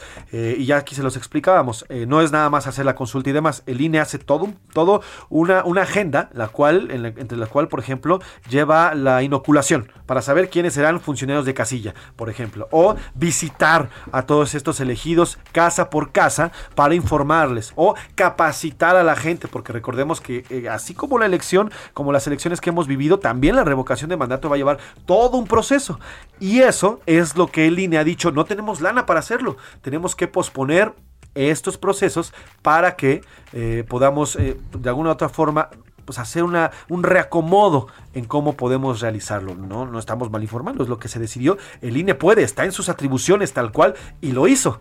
Tan es así que hoy están retirando la denuncia. Buenas tardes, Pepe, para ti y tus acompañantes. Saludos. Lo de Claudia de suspender el evento es oportuno y necesario. Ojalá y los demás estados lo hagan. Aplausos. La segunda, el señor presidente de Morena debería renunciar. Ay, ya tenemos ahí a los, A Los Ángeles Azules, chabochón, chabochón. La segunda, el señor presidente de Morena debería de renunciar, no tratar de esconderse de los argumentos. Según él, las instancias lo ameritan. Pamplinas, que renuncie. Gracias y mi nombre es Antonio Ayón desde Zapopan, Jalisco. Saludos Antonio, saludos Toño, gracias por los saludos. Oye, pues sí, tienes razón, ya habla en lo personal y les digo, no sé qué opinen ustedes, Laura, Milka, en esta, en esta, pues posponer el concierto. Fue una gran decisión, yo sí creo que fue una gran decisión, porque saben que además de COVID, estamos en temporada de influenza. Sí, sí, sí. Y los números ya, ya al ratito lo estaremos, lo estarás comentando, sí. José Luis. Pero las cifras de contagios y entre jóvenes está.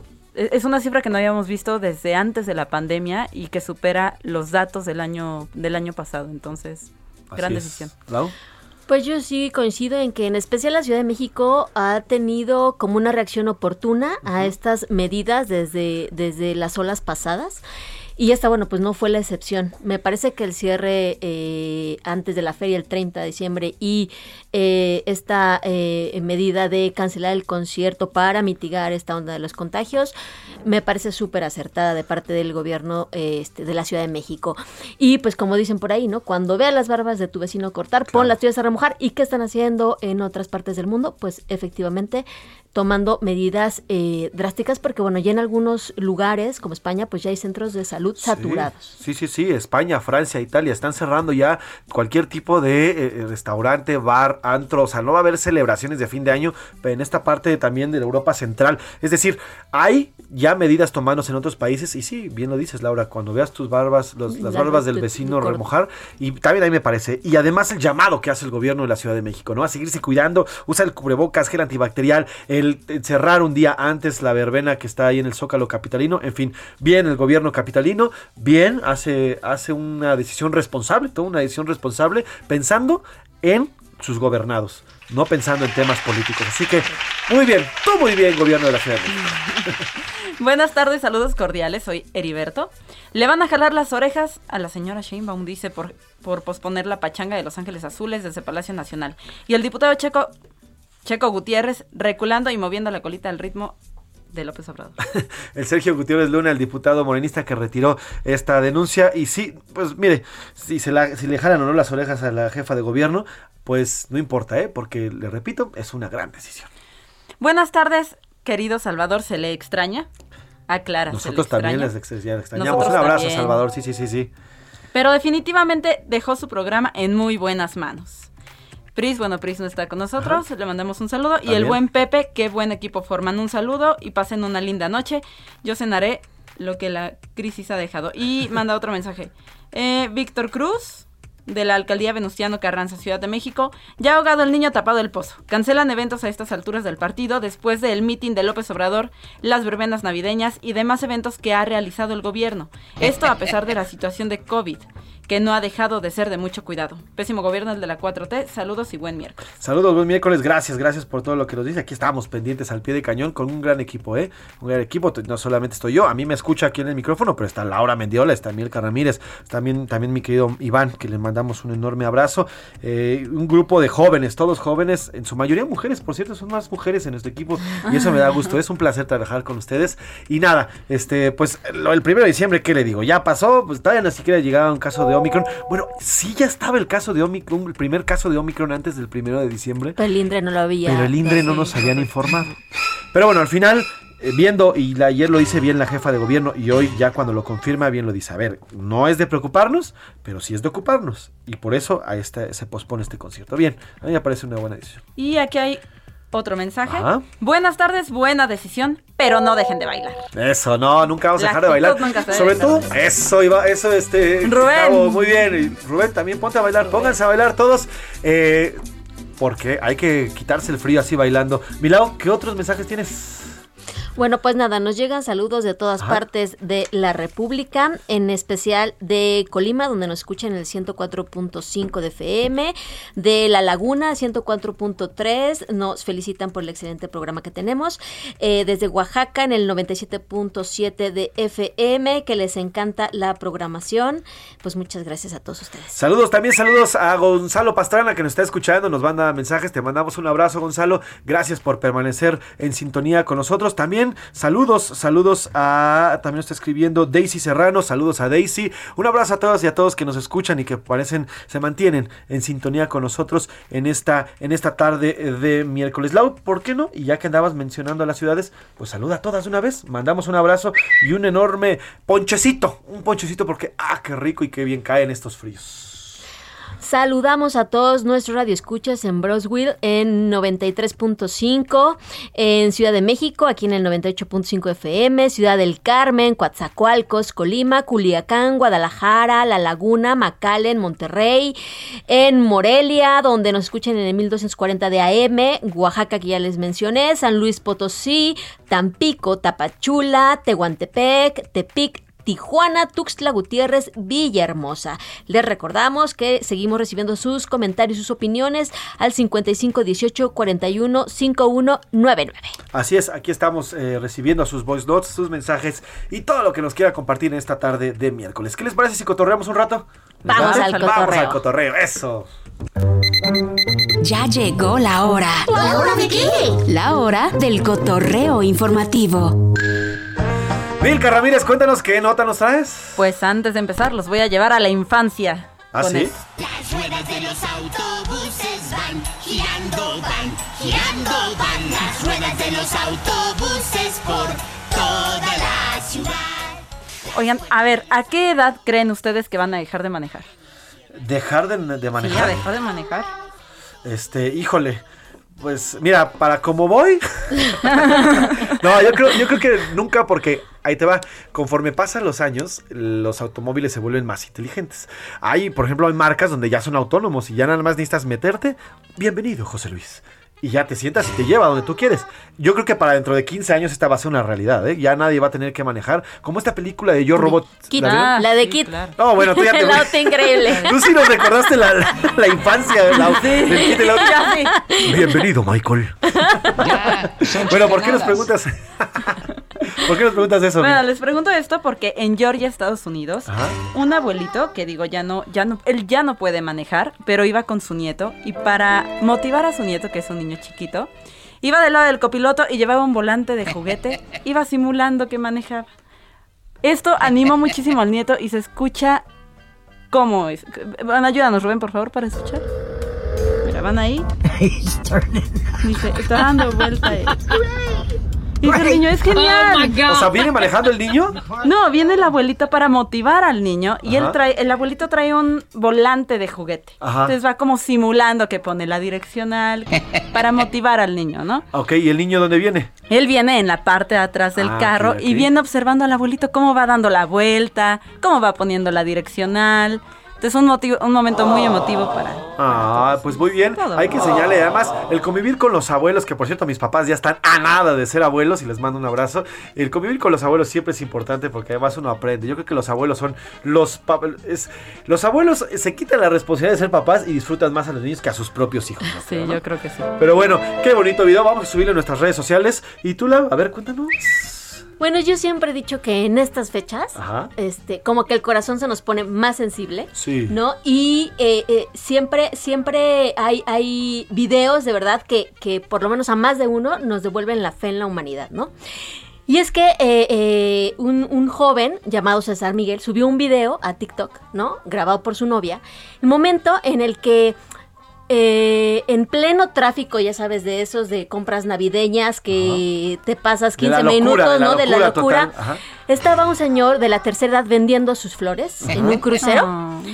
Y llega este, ll- llega a la ventanilla del joven y esto fue lo que pasó. A ver. Una pregunta, oiga, ¿qué hace cuando vende todo? ¿Se va a descansar? Démolas todas. Pues me voy a casa. Ay, se me puso la piel chinita. Ay, qué Dice- bonito. Le pregunto a este joven, ¿qué hace cuando vende todo? Dice, pues me voy a casa. Ah, pues dámelas Y en todas, ese pues. momento le compra todas las flores por 500 pesos, ¿no? Y, y ahora sí le dice, cuando yo sea grande, le dice el joven, quiero ser tan, tan, tan, tan honrado y tan trabajador como usted. Y, el, y, y el señor le contesta, Dios te lo concede.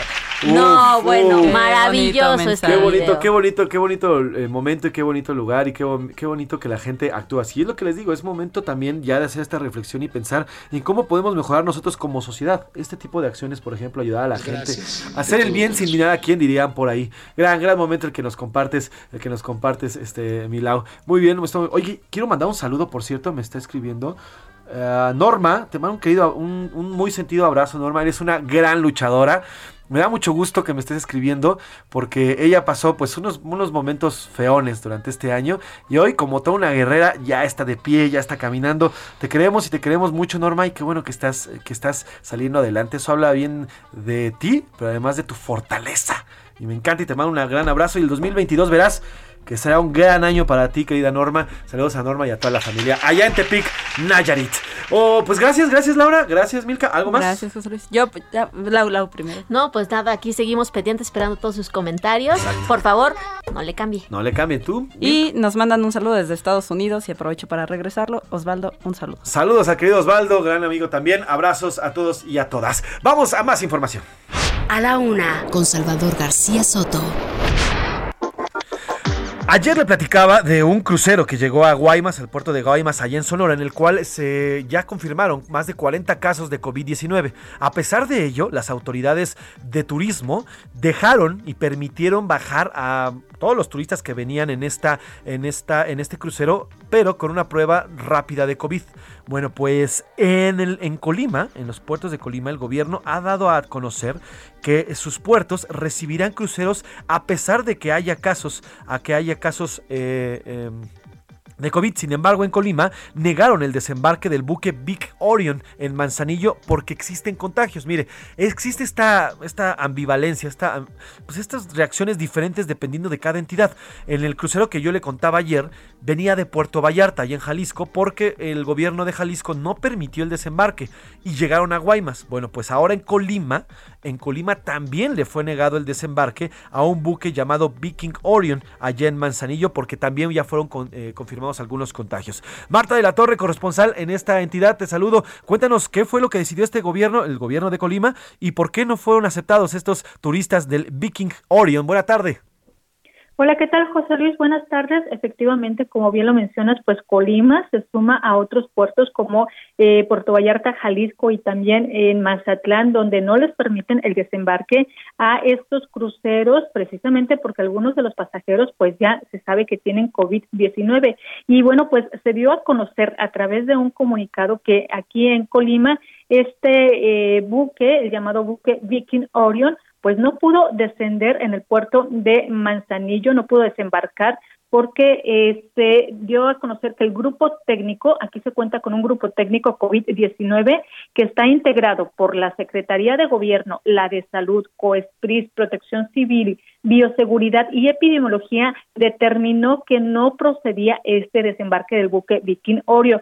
Estaba programado para hoy miércoles, José Luis, para hoy miércoles eh, 29 en el puerto de Manzanillo y lo que describe en este comunicado es que de acuerdo con el lineamiento establecido, para la vigilancia epidemiológica y por laboratorio de la enfermedad respiral viral, pues no se cumple con el periodo de incubación máximo, por lo que el virus SARS-CoV-2 pues todavía eh, presentaría contagios por parte de los pasajeros que ya han tenido o ya se ha confirmado que tienen este virus, podrían contagiar a otras personas y por estas razones que no se le permitió el desembarque. Lo que sí dijo es que el próximo 6 de enero si permanecen todavía en las aguas de eh, Colima, el próximo 6 de enero ya se les podría permitir sin ningún contratiempo este desembarque, pues una vez que esos pasajeros pues ya eh, pasaran este periodo todavía de contagio. Sin embargo, pues esta eh, determinación fue tomada por el grupo técnico COVID-19, que son los especialistas aquí en la entidad, José Luis, los que dicen no procede, hay riesgo y por esta razón es que no se permitió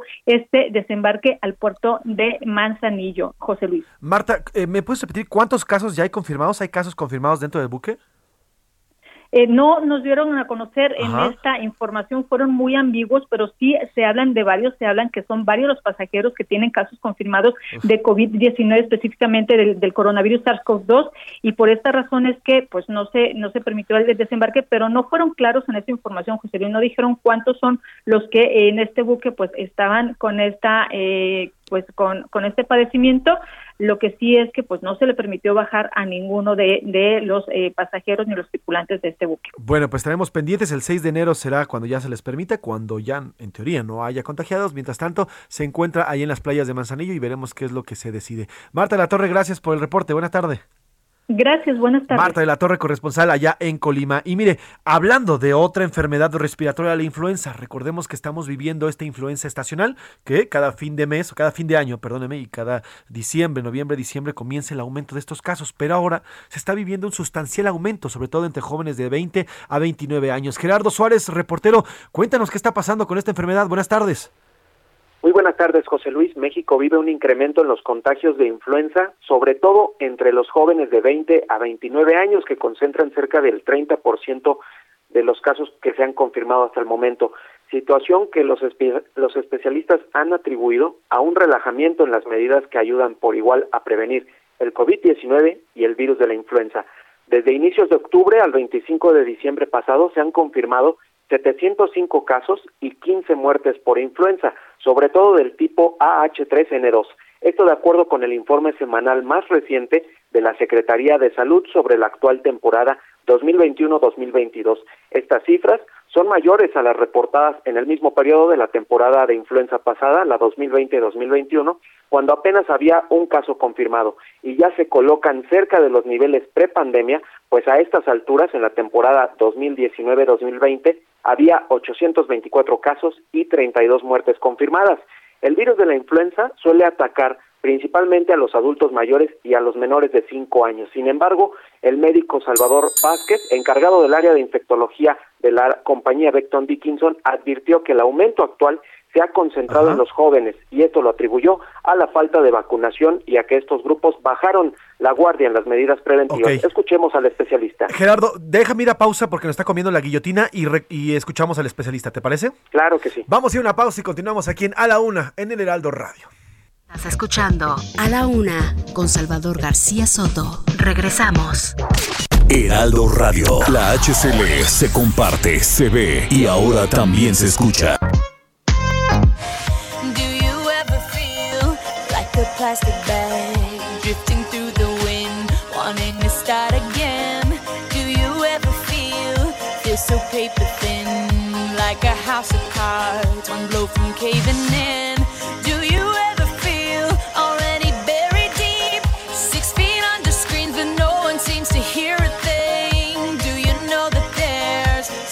chance for you? Cause there's a spark in you. You just gotta ignite the light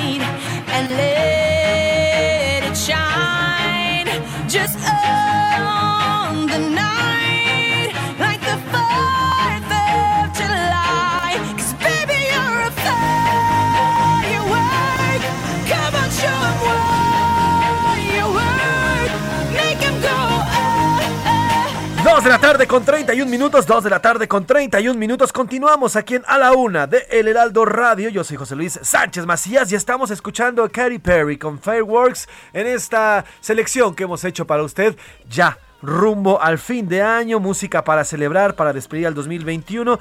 Y esta es parte de la música que también Katy Perry, la norteamericana, la joven cantante norteamericana, ha creado como parte de estas celebraciones. Esta música fue publicada en el 2010 y bueno, pues también eh, la cantó, por cierto, en el Super Bowl en el que ella participó. Vamos a escuchar un poquito más de Katy Perry y Fireworks.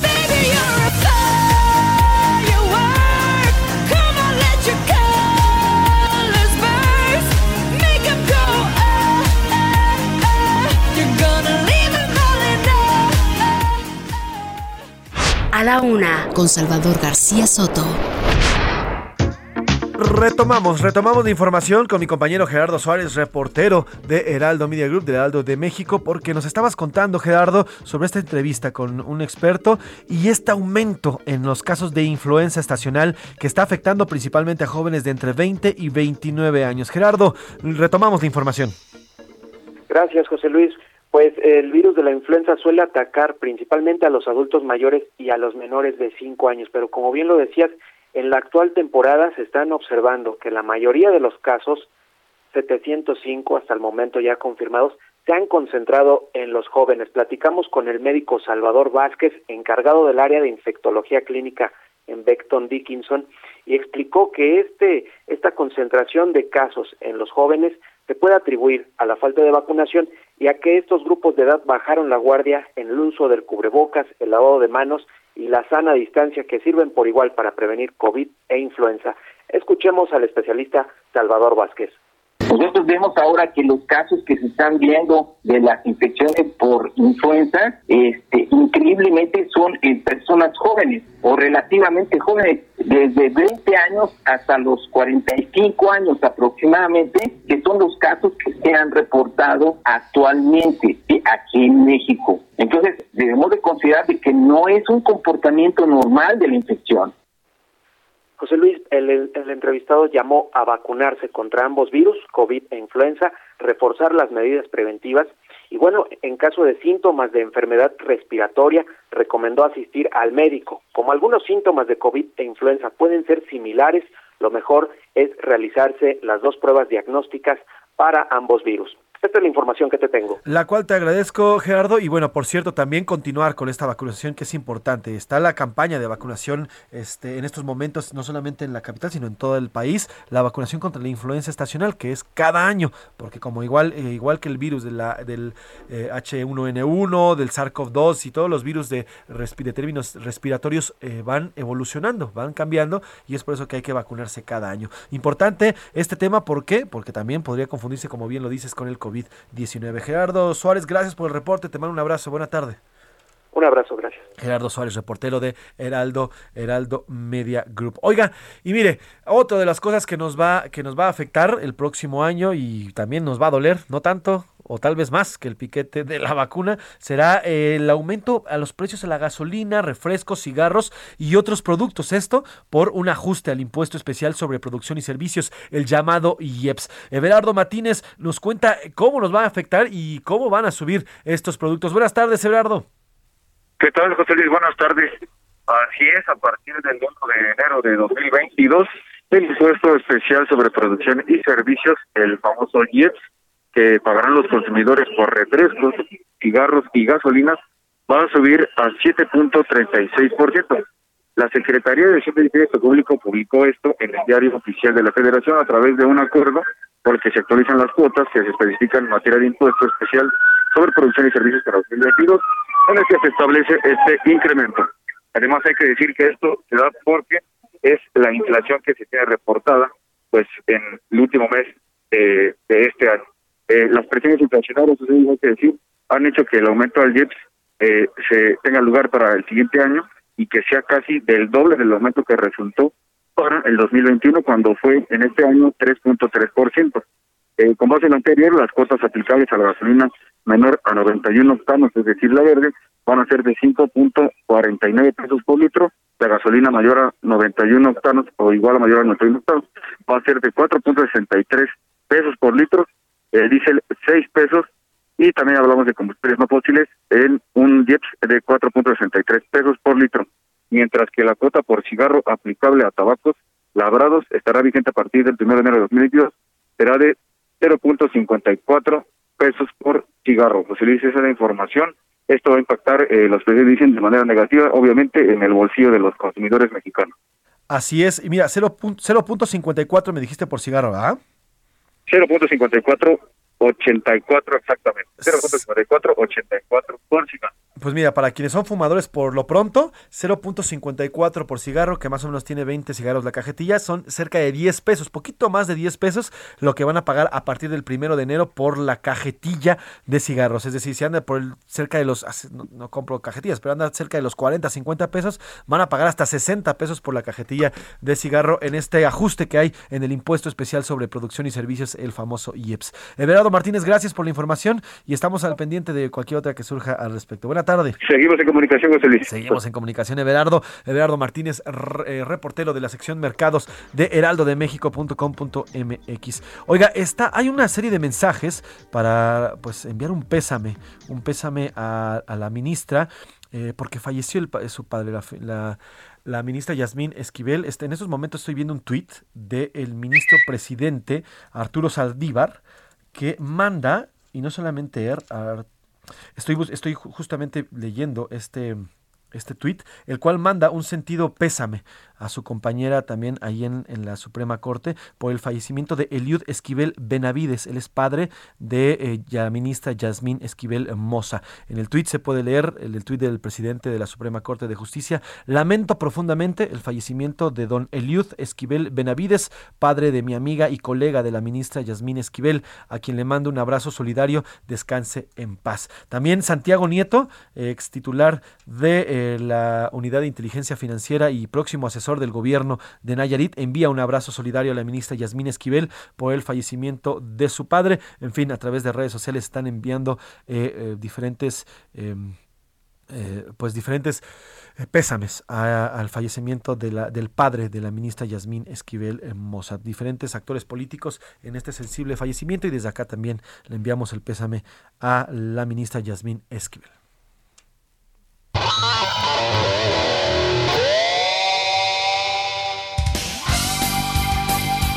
Y esas guitarras significan nada más y nada menos que la llegada del señor Oscar Mota, nuestro especialista en deportes que día a día nos trae, a pesar del frío, toda la información deportiva. Hoy nos va a platicar sobre qué está pasando en la Fórmula 1, qué demonios les pasa. Checo Pérez, cuarto mejor piloto en esta temporada y aún así no fue incluido en el top 10 de los mejores pilotos para este año. Oscar Mota, buenas tardes, cuéntanos.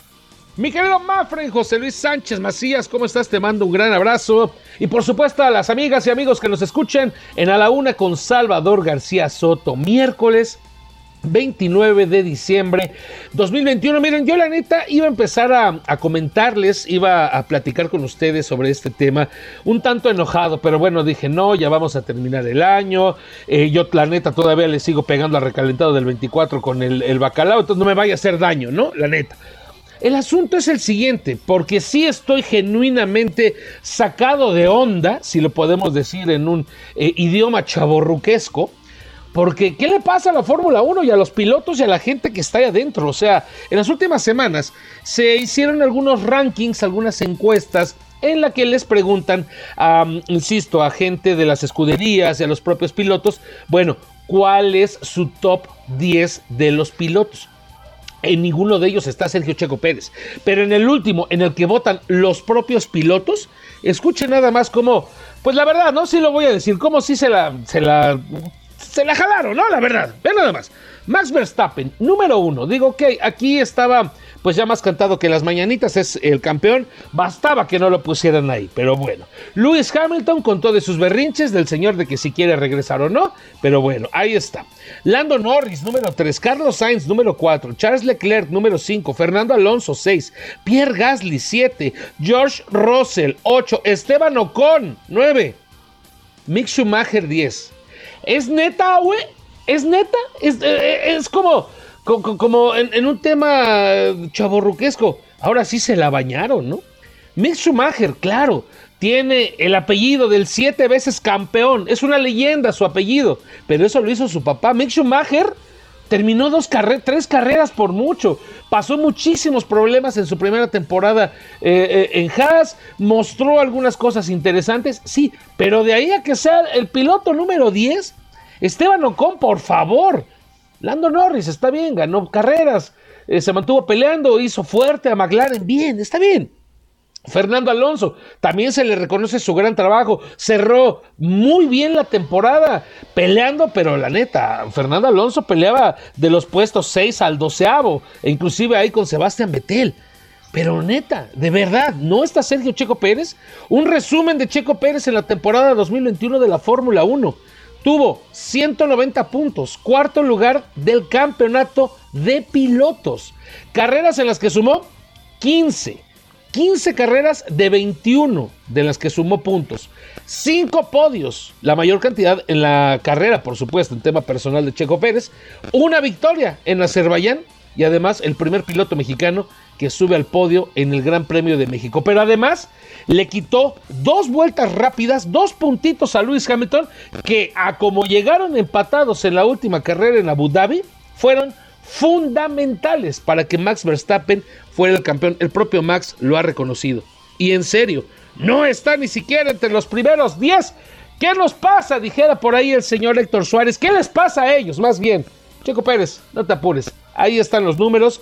Y como él mismo lo ha dicho, la próxima temporada espera que sea mejor. Yo cambio de tema porque no puedo dejar de mencionar un, una noticia importante que surgió el día de ayer por la tarde noche en la NFL con el fallecimiento de John Madden. John Madden, legendario, un coach legendario. Mucha gente y muchos chavos, ya no tanto como yo, ¿verdad? Pero muchos chavos lo ubican como, ah, sí, el de los videojuegos. Bueno, claro, tiene obviamente su importancia John Madden al ser eh, partícipe y ser fundamental dentro del videojuego que lleva su nombre, que se creó desde 1986 y hasta la fecha, bueno, es un parámetro en el tema de realidad virtual en juegos de fútbol americano. Por ahí hay alguna anécdota que les estaré platicando posteriormente de cómo se creó este juego, iba a ser 7 contra 7, pero John Madden dijo no, quieren realismo, pues este videojuego tiene que ser 11 contra 11, como se hace el fútbol americano. Bueno, el tema es que fallece a los 85 años de edad John Madden, que le dio un eh, título de super tazón a los Raiders de, Oakland en ese entonces, y además tiene hasta el momento el mejor récord como parte en el porcentaje con 103 victorias, para muchos entrenadores con mínimo de 100 partidos. Una verdadera leyenda, un tremendo respeto que le han, eh, le han, mostrado a John Madden,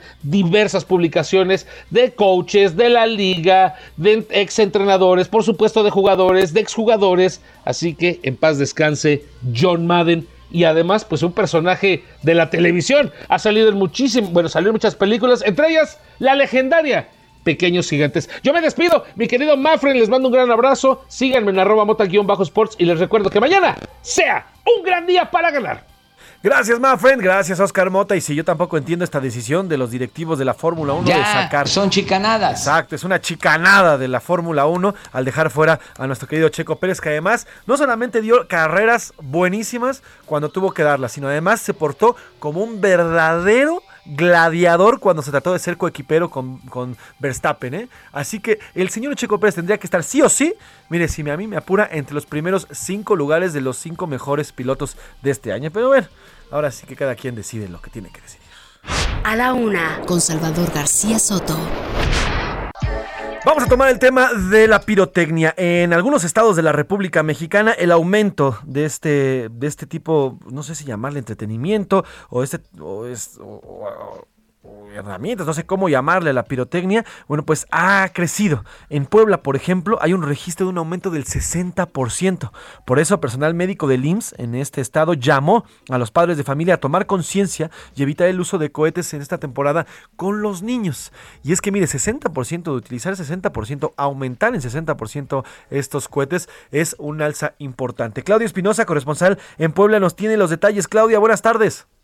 Hola, ¿cómo estás? Te saludo con gusto a ti y a todos los amigos del Heraldo Media Group. Como lo comentas, de acuerdo con los datos del IMSS, pues el ingreso, sobre todo de pequeñitos, debido a algunas lesiones por uso de pirotecnia, se ha incrementado en esta temporada hasta en un 60%. De acuerdo con la encargada de capacitación del personal de enfermería del IMSS, Gladys Pérez Vázquez, pues muchas veces se debe a que no tienen una supervisión y que además los menores pues no cuentan con las capacitaciones necesarias, ni siquiera los adultos, para manejarlo. Por ello, pues señaló que es indispensable que los padres de familia y adultos eviten que los pequeños utilicen cualquier juego de pirotecnia que puede generar quemaduras importantes en los menores. En algunos casos, de acuerdo con el reporte del IMSS, pues han llegado incluso a perder parte de sus extremidades.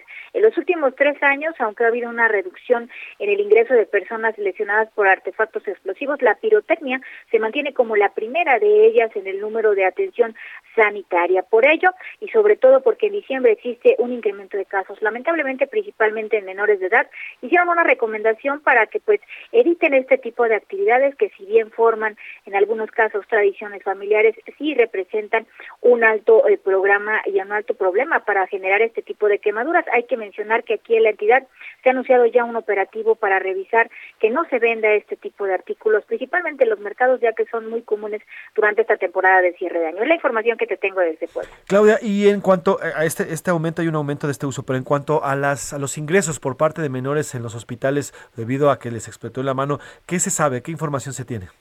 De acuerdo con los últimos reportes, al menos en el Instituto Mexicano del Seguro Social, eh, lo que se refiere a las fechas, principalmente las que pasaron de las festividades de, de, Navidad, se tuvo el ingreso de por lo menos unos 10 pequeñitos en los diferentes nosocomios que presentaban lesiones. En estos casos no se reportaron pues lesiones de gravedad, afortunadamente. Sin embargo, en el resto del año, pues el ingreso que se tiene en una semana es de una persona o a veces llega a ser una persona cada 15 días. Esta cifra pues se ha elevado eh, en 10 durante la última semana correspondiente únicamente a los festejos por la Nochebuena y Navidad y que bueno eh, se menciona justamente el fin de año cuando más se reporta este tipo pues de actividades, ¿no? Entonces están haciendo esta recomendación para que esta cifra pues no vaya a la alza. Pues si usted tiene a un menor en casa, no le enseñe a usar pirotecnia, porque esto no solamente contamina, sino además afecta, puede dejar mutilado literalmente a un menor de edad. Claudio Espinosa, corresponsal ahí en Puebla, gracias por el reporte. Buena tarde. Muy buena tarde. Y precisamente hablando de pirotecnia, pero en Nuevo León, mire, cada estado toma sus debidas providencias en cuanto al uso de este tipo eh, de celebración, en cuanto a este tipo de celebración con cohetes y pirotecnia y demás. En Monterrey, ahí en la zona metropolitana de eh, Monterrey, en Nuevo León, autoridades decomisaron hasta el momento más de 300 kilos en diversos operativos de pirotecnia. Daniela García, corresponsal de eh, Monterrey, Nuevo León, nos tiene la información. Daniela, ¿cómo estás? Buena tarde. Muy buenas tardes, José Luis. Pues sí, de hecho, estos 300, eh, 300 kilogramos de pirotecnia que fue decomisada en los pasados días fue únicamente el 25 de diciembre, 24 y 25 de diciembre. Y esto pues después de que se prohibió el uso, venta y uso de pirotecnia en prácticamente toda la zona metropolitana de Monterrey. En concreto, estamos hablando de que fue el municipio de Monterrey que informó que se recuperaron estos 300 kilos de pirotecnia en diversos operativos que se realizaron en el primer cuadro de la ciudad de acuerdo a Protección Civil y de Comercio de la capital del estado. Dijeron que se realizaron 92 visitas a diferentes calles del centro de la ciudad y los vendedores incluso pues dijeron accedieron a entregar la mercancía a la autoridad. Además de esto, lo que explicó la autoridad es que pues buscan seguir exhortando a la ciudadanía a no adquirir pirotecnia como una medida de seguridad para evitar incendios o lesiones que pueden ir pues desde quemaduras, amputaciones, pérdida de vista u oído o hasta la muerte. La Dirección de Comercio del municipio agregó que se mantendrán los operativos en mercados rodantes y en la zona de centro, ya que es ahí donde principalmente han detectado ventas prohibidas por el Reglamento de Comercio de Monterrey en su artículo 35. También eh, se detectaron 100 kilos más de pirotecnia, pero es el municipio de García. El alcalde Carlos Guevara Garza informó que se llevan a cabo decomisos de fuegos artificiales en lugares donde se vendían ilegalmente. Ahí también está prohibida la pirotecnia. Destacó que ellos encontraron cohetes, palomas, cifradores, buscapiés y más fuegos artificiales en diferentes colonias y centros y puntos de venta. Las de estos dos municipios, José Luis, y de todos los municipios de la zona metropolitana, pues nos han confirmado que van a continuar con los operativos para detectar si se está intentando vender pirotecnia de forma ilegal y pues detener que, que se dé esta venta y que se siga, se siga utilizando en los festejos, al menos de este año nuevo. Importante, Daniela. Ahora, de los 52 municipios de Nuevo León, ¿solamente la zona conurbada a Monterrey está prohibida o es en el estado en general? Esta es una eh, decisión que deben tomar los alcaldes. Los alcaldes de la zona metropolitana sí confirmaron ellos, eh, digamos en conjunto, que estaba prohibida la, la venta y el uso de pirotecnia. En otros municipios se han estado sumando, pero no, no todos se sumaron a esto. Incluso sabemos que hay municipios donde se han instalado ferias del cohete. En el caso de la zona metropolitana, que es donde se concentra la mayor parte de la población, sí está prohibido. Bueno, pues estaremos pendientes de si hay otro decomiso para este fin de año y si se encuentran más otros, por lo menos 300 kilogramitos más de pirotecnia. Daniela García, corresponsal allá en Nuevo León, gracias, gracias por la información. Buena tarde. Estaremos informando. Muy buenas tardes. Pen- pendientes, pendientes. Oiga, y ahora de Nuevo León vamos aquí a la Ciudad de México porque hay cierres, hay cierres importantes, importantes en el primer cuadro capitalino e Israel Lorenzana, como siempre, está pendiente de la información en su moto y está dando cuenta de toda ella. Israel, ¿cómo estás? Buena tarde, cuéntanos por qué está cerrado el primer cuadro. José Luis, muchísimas gracias.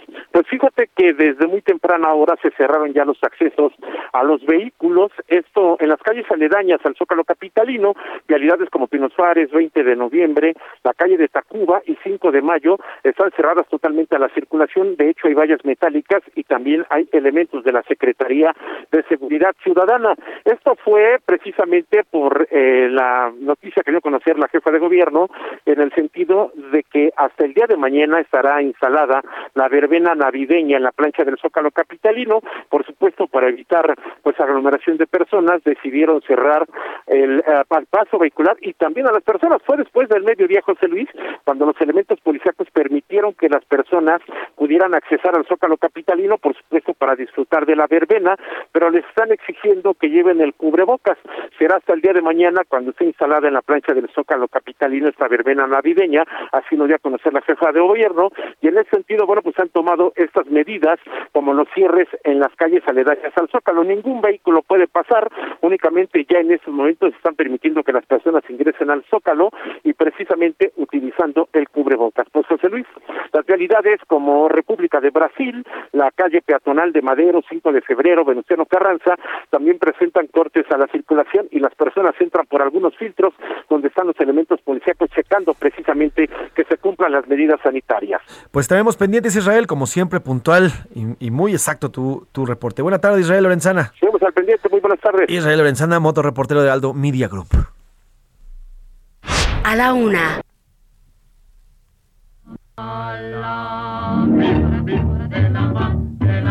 Por aquí pueden pasar, la de adelante corre mucho y la de atrás se quedará, que ya viene el gallo y el ratón a darle con todo al tiburón, que ya viene el Estamos escuchando parte de la película El Inocente con Silvia Pinal y Pedro Infante, estrenada en 1956, en septiembre de 1956, en la cual Pedro Infante interpretaba al famoso Gudberto Gaudaz, a un mecánico que se enamora de Mané, quien era interpretada por Silvia Pinal. Le pongo este fragmento de esta película porque tenemos buenas noticias. La primera actriz, Silvia Pinal, ya salió del hospital, se encuentra bien, fue dada de alta y llegó a su casa hace unos minutos. Se encuentra en su casa para ser eh, tratada ya de los rezagos que le quedan por el COVID-19. Una gran noticia sin duda para, eh, para todos los mexicanos y también para todo el espectro de los espectáculos. Silvia Pinal está libre. Así nos vamos, así nos vamos. eh, nos despedimos este miércoles. A nombre del periodista Salvador García Soto y de todo este gran equipo, yo soy José Luis Sánchez Macías y está usted informado. Que pase muy bonita tarde.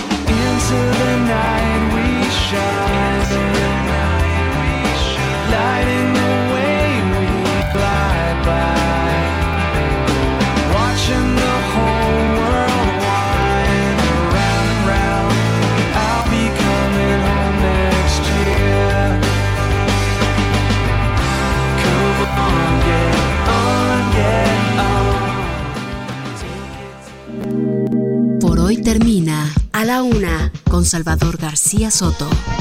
Un encuentro del diario que piensa joven con el análisis y la crítica. A la Una con Salvador García Soto. De lunes a viernes de 1 a 3 de la tarde. Tired of ads barging into your favorite news podcasts? Good news. Ad-free listening is available on Amazon Music for all the music plus top podcasts included with your Prime membership. Stay up to date on everything newsworthy by downloading the Amazon Music app for free or go to amazon.com slash news ad free. That's amazon.com slash news ad free to catch up on the latest episodes without the ads.